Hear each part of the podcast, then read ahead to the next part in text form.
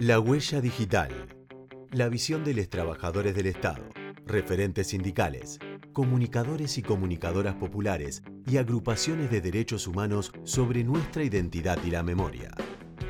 Una serie de 14 microprogramas producidos por la Radio Germán Abdala.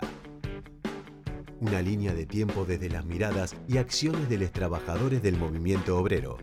vinculadas a la lucha por la memoria, verdad y justicia y la recuperación de hijes y nietes apropiados durante la última dictadura cívico-militar.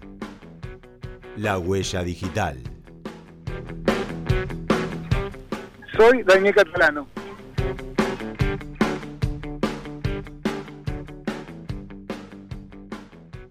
Daniel es secretario general de ATE Capital y secretario adjunto de la CTA de los Trabajadores.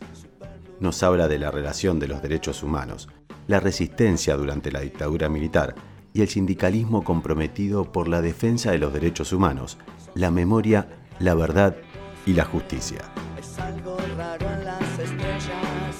sonidos que inducen temor y también Bueno, en principio eh, los derechos humanos, la vulneración de los derechos humanos atraviesa toda vulneración de derecho en sí mismo. Entonces, el sindicalismo que lo que hace es velar por que se respeten los derechos eh, laborales, eh, justamente tienen como una primera situación de, identificación sobre la defensa de los derechos humanos como vulneración de, la totalidad de, lo que se nos puede vulnerar a un ciudadano y una ciudadana. Independientemente de eso, en la Argentina además tenemos la particularidad de que eh, durante los gobiernos militares, centralmente el último gobierno militar, el 70% de los desaparecidos y las desaparecidas eh, pertenecían al movimiento obrero organizado y entonces hay una apropiación también de las banderas históricas de la resistencia de los derechos humanos en base a lo que lo, que fue eh, la resistencia de un pueblo que peleaba por liberar a, la nación de lo que fue una dictadura militar. En ese marco, eh, los derechos humanos están marcados a, fuego en la piel del sindicalismo, de un sindicalismo combativo, un sindicalismo comprometido por la defensa de, los derechos integrales de, una ciudadanía, también con las particularidades de un marco ideológico eh, muy, muy fuerte en una mayoría que, se sentía o se siente eh, abrazada al peronismo como el lugar de donde se fueron generando las grandes conquistas que, permitieron a nuestra comunidad ir avanzando en materias de, derechos. Eh, en, ese, en ese escenario, eh, todo el movimiento obrero, sin importar distinción de si es CGT, CTA, eh, tiene una vinculación y una apropiación de la defensa de los derechos humanos como principal bandera eh, para poder seguir transitando, para poder identificarse y en lo particular la existencia de los organismos de derechos humanos en nuestro país hace que eso sea mucho más,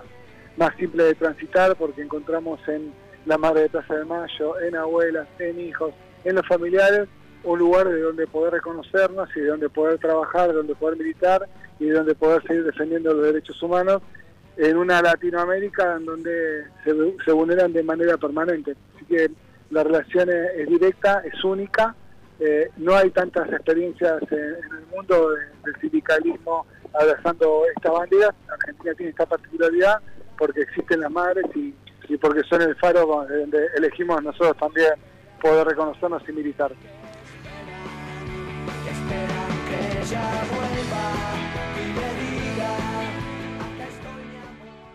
El, rol del sindicalismo es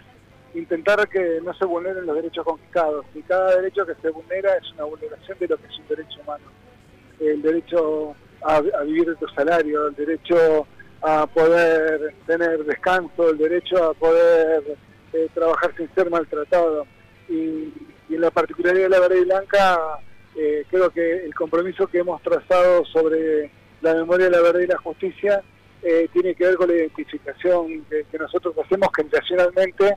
sobre una generación que, peleó, una generación que también pudo sobrevivir y que, como dijo Néstor, estaba diezmada y en el marco de, no sentirnos en esa en esa instancia de haber sido llamados por algo, el revelarnos y el abrazar el lugar de mayor rebeldía, que es eh, el de la memoria de la justicia, porque los 24 fueron los días, los 24 de marzo fueron los días eh, que pudieron durante todos estos 45 años ir generando un lugar de encuentro,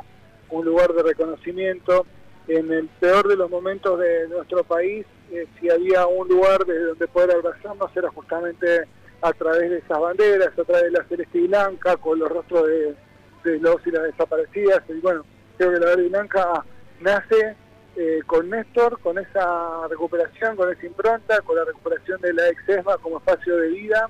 como espacio para poder eh, seguir construyendo una Argentina con igualdad eh, y generacionalmente nos reconocemos en esa bandera.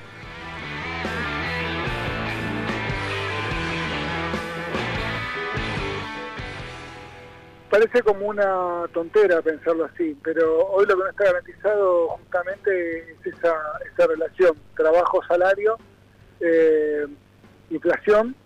hay un divorcio enorme y, también hay un divorcio con la tarea y lo que lo que lo que implica esa tarea. Estamos en una en una Argentina en donde eh, cobrar un impuesto tiene mucho más valor que eh, para que puedan comer, para que puedan ir a la escuela, para que se puedan formar, para sobrevivir a los narcos. Eh, la concepción de cómo se ve el Estado y cómo se ve el rol de los trabajadores y las trabajadoras y el salario que se percibe respecto de las tareas no tienen relación alguna. Y hoy quien cobra un impuesto tiene garantizado su, su vida eh, porque tiene un salario de primera y quienes garantizamos los derechos al resto de la comunidad, a los desprotegidos, a los olvidados, a los que están en una situación de vulnerabilidad social, a quienes se les vulneran los derechos humanos todos los días, percibimos salarios que realmente son indignos. Eh, eh, nuestra tarea, por supuesto, es trabajar para que todos tengamos salarios de dignidad que nos permitan también tener garantizado nuestro derecho a la alimentación, entendiendo justamente que, que hay una, un lugar de, reconocerse como empleado o empleada pública eh, como garantes de derechos, que lo que no puede pasar es que nosotros no tenemos garantizado nuestro derecho a la vida a través de los salarios que se nos están pagando. La Huella Digital,